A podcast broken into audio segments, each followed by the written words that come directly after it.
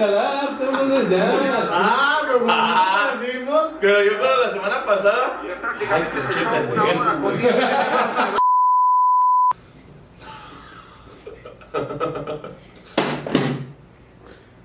Hola, ¿qué tal? Y bienvenidos a Balones y Sandías. El día de hoy analizaremos la cuestión de los extranjeros en el fútbol mexicano. Hablaremos sobre qué beneficia más al fútbol mexicano.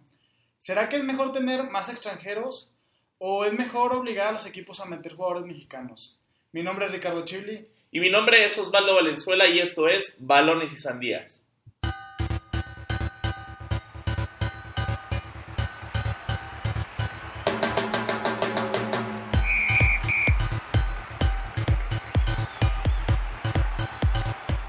Y bueno, el día de hoy analizaremos la situación de los extranjeros en la Liga MX en cuanto a las diferentes reglas que existen para regular este, las alineaciones de los equipos, por ejemplo, la regla 2011, digo, que implica al final de cuentas, con la regla 99, que más adelante la analizaremos. Pero bueno, tú, Chili, ¿tú crees que le beneficia más al fútbol mexicano traer extranjeros de calidad o el obligar a los equipos a que debuten a los, a los jóvenes? Bueno, es que en la pregunta lo mencionas, que los traigan de calidad, porque cuántos extranjeros no vienen a robar. O más que a robar, los traen, o sea, se les hace a los equipos mexicanos más barato comprarlos y vender, comprarlos caros y venderlos todavía más caros, o sea, sobrevalorarlos, o invertir en los jóvenes.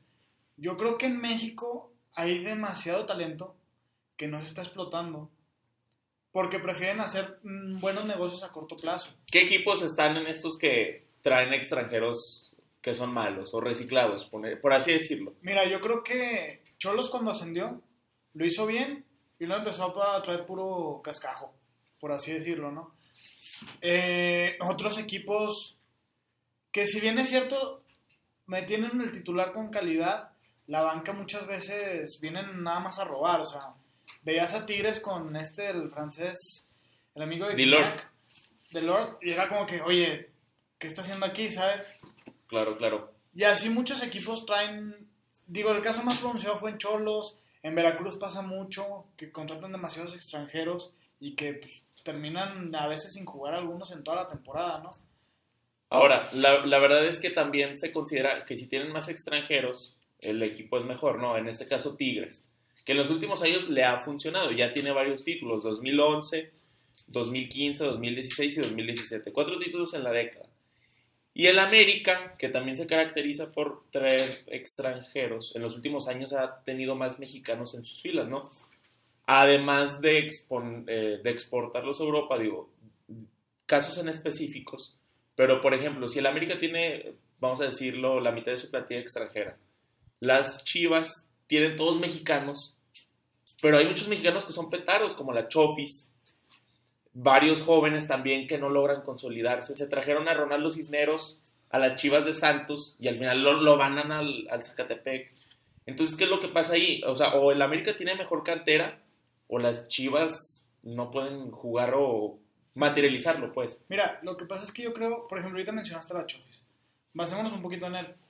Apenas jugó bien uno o dos partidos, le rompió la espalda a Verón, que ya estaba viejo, y fue a Monterrey a meter varios goles. Y ya decían que era el nuevo Cuauhtémoc Blanco, o sea, de ese nivel de un 10. No, pues le decían el Messi. Mexicano. Entonces tú dices, a ver, espérense, es que también la prensa los explota mucho. ¿Y por qué no le pasó eso a Diego Lainez? Que ahorita, digo, come banca en el, en el Betis, pero no cualquier muchacho de su edad, y sobre todo mexicano, que tienen pues, menos posibilidades. Y no digo porque sea mexicano, porque, por ejemplo, jóvenes españoles, franceses, ingleses, tienen mayores oportunidades en Europa de debutar en diferentes países por el simple hecho de estar en la comunidad europea. Eso les, les da la facilidad, porque, si, un ejemplo, un español joven quiere debutar en Francia a los 18, n- no, tiene, no ocupa plaza de extranjero, entonces un mexicano la ocupa. Entonces, por eso el caso de la Inés es más sorprendente, ¿no? Mira, lo que pasa con Lainez, a mi parecer, es que en el América tenía más competencia. O sea, ahí sí se tenía que ganar el puesto porque había extranjeros buenos, Cecilio Domínguez, Renato Ibarra, que jugaban en la misma posición que él. Y ahí sí tenía que luchar, aparte era muy joven.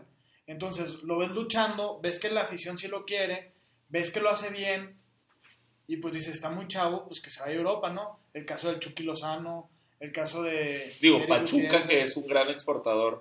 Por en los últimos años, Pachuca ha exportado demasiado. Ahí ha quedado demostrado que es mejor invertir en los jóvenes, porque Pachuca empezó a invertir y cuántos no han salido. Y entonces tú dices, ah, chis, si aquí en Pachuca nada más. No, pues la realidad es que en todo México podrían salir muchísimos mexicanos.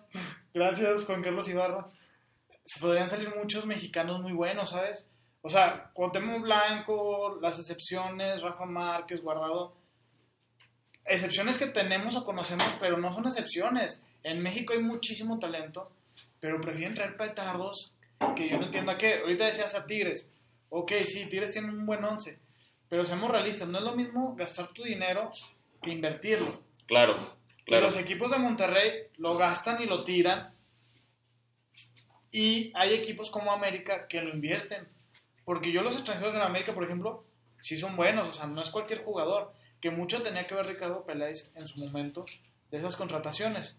Pero vaya, antes de Ricardo Peláez, pues estaba el Osvaldito Martínez, estaban más jugadores que sí eran de calidad, ¿no? Ahora, por ejemplo, eh, ahora la pregunta que hicimos al principio, eh, extranjeros de calidad, porque vemos que en la mayoría de los equipos son extranjeros que se los cambian los equipos, así como los técnicos, que una vez ya hablamos de los técnicos reciclados. Porque, por ejemplo, si, no, si te traes a un Pierre Guignac, que sí sirvió, o un Cardoso en su momento, de los extranjeros. Bueno, pero también ve cuánto gastaban por Guignac. sí, claro. cualquier extranjero. Claro, pero, por ejemplo, el joven o al mexicano no es mejor que tenga competencia dura a que tenga a un petardo, por ahí decirlo, y que diga, sabes que me estoy comparando con él, entonces sí soy de buen nivel, y, de buen nivel, perdón, y no tiene buen nivel en realidad. No sé si me explico. Por ejemplo, un ejemplo clásico, ¿no? Que dicen, eh, la tiendita de la esquina mexicana, ve a comprarla ahí, pero pues llegó HB o llegó esta, que es extranjera, y pues me ofrece más productos, ¿no? Entonces la mexicana obviamente va a tener que mejorar sus productos. Mira, vamos a basarnos, por ejemplo, Raúl Jiménez. Raúl Jiménez está en el América, tenía competencia directa con quién? Estaba Benítez, él no le iba, o sea, no era competencia para él, era el segundo puesto delantero, que era Narciso Mina bueno, ese sí era un petardo, o sea, y sí lo, lo, quisieron meter y pues ahí no aguantaron, o sea, en el América, por ejemplo, no es de que, ay, juegas mal y se te pasa, no, ahí no da resultados y te vas. Claro. Entonces ahí sí jugó Raúl Jiménez y aparte creo que tiene un muy buen promotor, lo mandó directo al Atlético, pero ya que está en Europa, por ejemplo, vuelve a bajar, pica piedra y ahorita está teniendo un temporadón. O sea, también se trata de que, ok, te lo traes al extranjero, pero si no rinde, sácalo. Porque hay muchos clubes que por tenerlos ahí y no perder la inversión, lo mantienen y lo mantienen y lo mantienen. Sí, para que se vea la inversión, ahí los, los ponen a jugar, Y hay jóvenes que en verdad tú los ves, digo, pasaba mucho, por ejemplo, con el Chiapas de la Volpe, yo me acuerdo. Chiapas. De ahí sale el Chaca, tenían un lateral malísimo y llega un joven con más enjundia, con más ganas y se hizo un titular indiscutible. Pero también es, importante que el técnico llegue y ponga sus condiciones, porque muchas veces cuando no lo sientan y empieza a romperles el vestidor, o sea, esos jugadores. También hay sí, que, son jugadores de jerarquía, ¿no?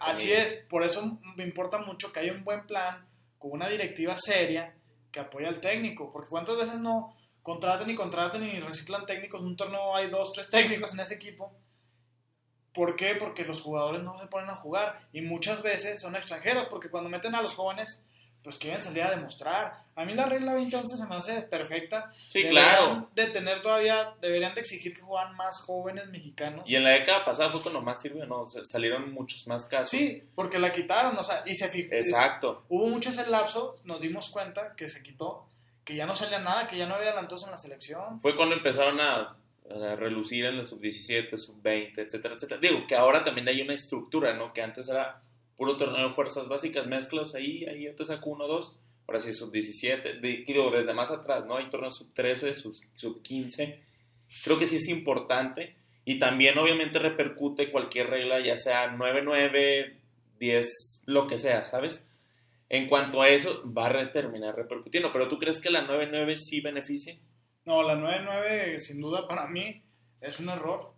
Digo, antes solo se podían cinco extranjeros, yo me acuerdo. Sí, sí, ya hace mucho. sí, eh, pero eran esos cinco, pero ya cuántos no se naturalizaban. Exacto. Y entonces ahí hacían... Que son mexicanos. Sin duda, pero aprovechaban eso para empezar a traer extranjeros, duraban ciertos años y ya los naturalizaban, pero no tanto porque quisieran jugar en la selección o quisieran ser mexicanos, sino para poder Sí, claro. luego traer más extranjeros. Que ahora ya se habla mucho más de los jugadores que son formados en México, no tanto de los... Que bueno, los naturales es lo mismo que, que los mexicanos. Sí, pero a mí se me hace mal la regla 9-9, o sea, deberían ser menos extranjeros, porque ya hemos- ha demostrado, Aunque vengan de calidad, es que el tema es que de esos 9, ¿cuántos son de calidad? O sea, claro, sí, es lo que si ya tú te pones a ver de esos 9, no hay 5 de calidad. Claro. Entonces, es muy difícil, son esporádicos. Es también. dificilísimo, entonces estás hablando que más de tu 50% de extranjeros no son de calidad. Y el problema es que los tienes ahí y muchos técnicos los tienen que meter Por, por órdenes de la directiva. Y ahí está el problema de que no se les dé chance a los jóvenes y no estén saliendo esos jóvenes que quedan campeones en las selecciones menores. Claro. Ahí está el problema más grave, yo creo.